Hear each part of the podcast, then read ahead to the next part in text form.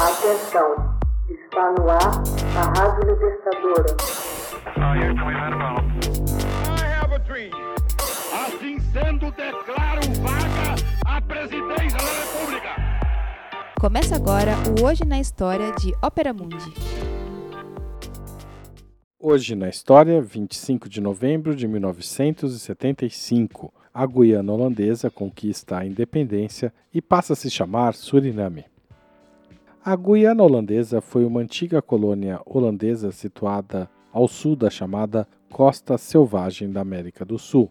O território esteve sob domínio holandês entre o século XVII e 1796, tornando-se britânico até 1816 para voltar a ser holandês durante cerca de 160 anos. No dia 25 de novembro de 1975, no entanto, o território tornou-se independente, adotando o nome de Suriname. O último governador da colônia, Johan Ferrier, tornou-se então o primeiro presidente da República do Suriname.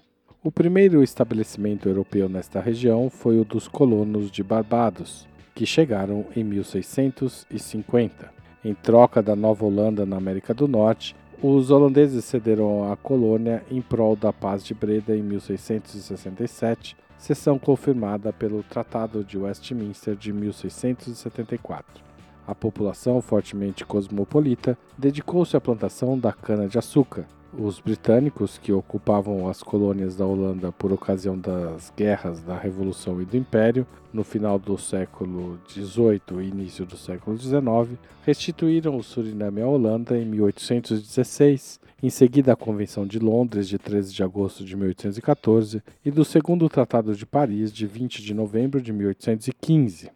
A escravidão foi abolida na Guiana Holandesa em 1863 e a colônia passou a ser povoada por indianos e indonésios. O declínio irremediável da agricultura fez a economia do país depender da extração de bauxita, que atingiu seu auge em 1938.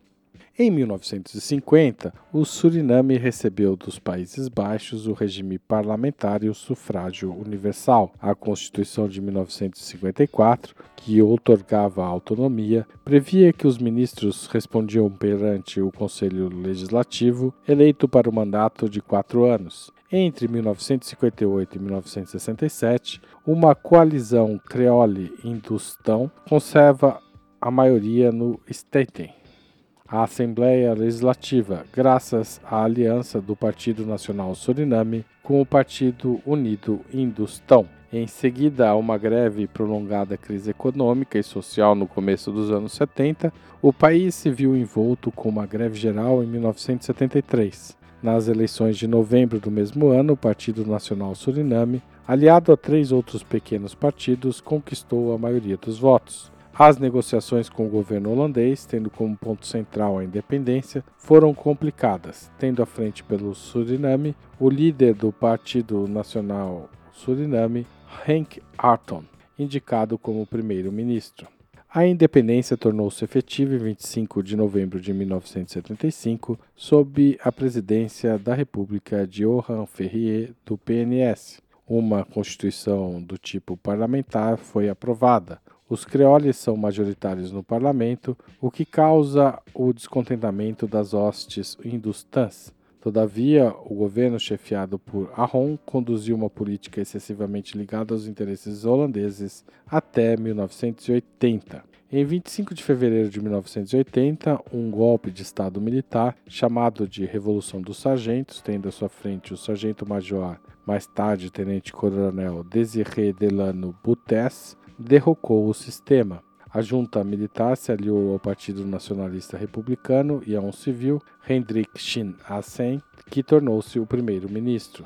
Em agosto, por ocasião de um segundo golpe de Estado, Butesse proclamou o estado de emergência e dissolveu o parlamento. Shin Asen assumiu igualmente a presidência da República. Em 4 de fevereiro de 1982, Sen foi destituído e, depois de dois atentados contra sua esposa, Butesse, à frente do Conselho Militar Nacional, impôs a lei marcial.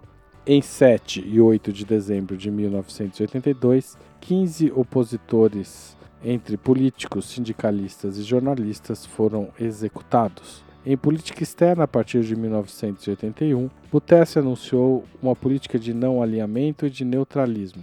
Declarou também sua amizade por Cuba, Nicarágua e Líbia. Os governos holandês e norte-americanos suspenderam sua ajuda. Os conselheiros cubanos ganharam passo a passo lugar importante na vida política do país. O governo de Paramaribo, a capital do Suriname, expulsou os conselheiros de Washington após a invasão de Granada pelos Estados Unidos em 1983, por temor de sofrer também uma intervenção armada.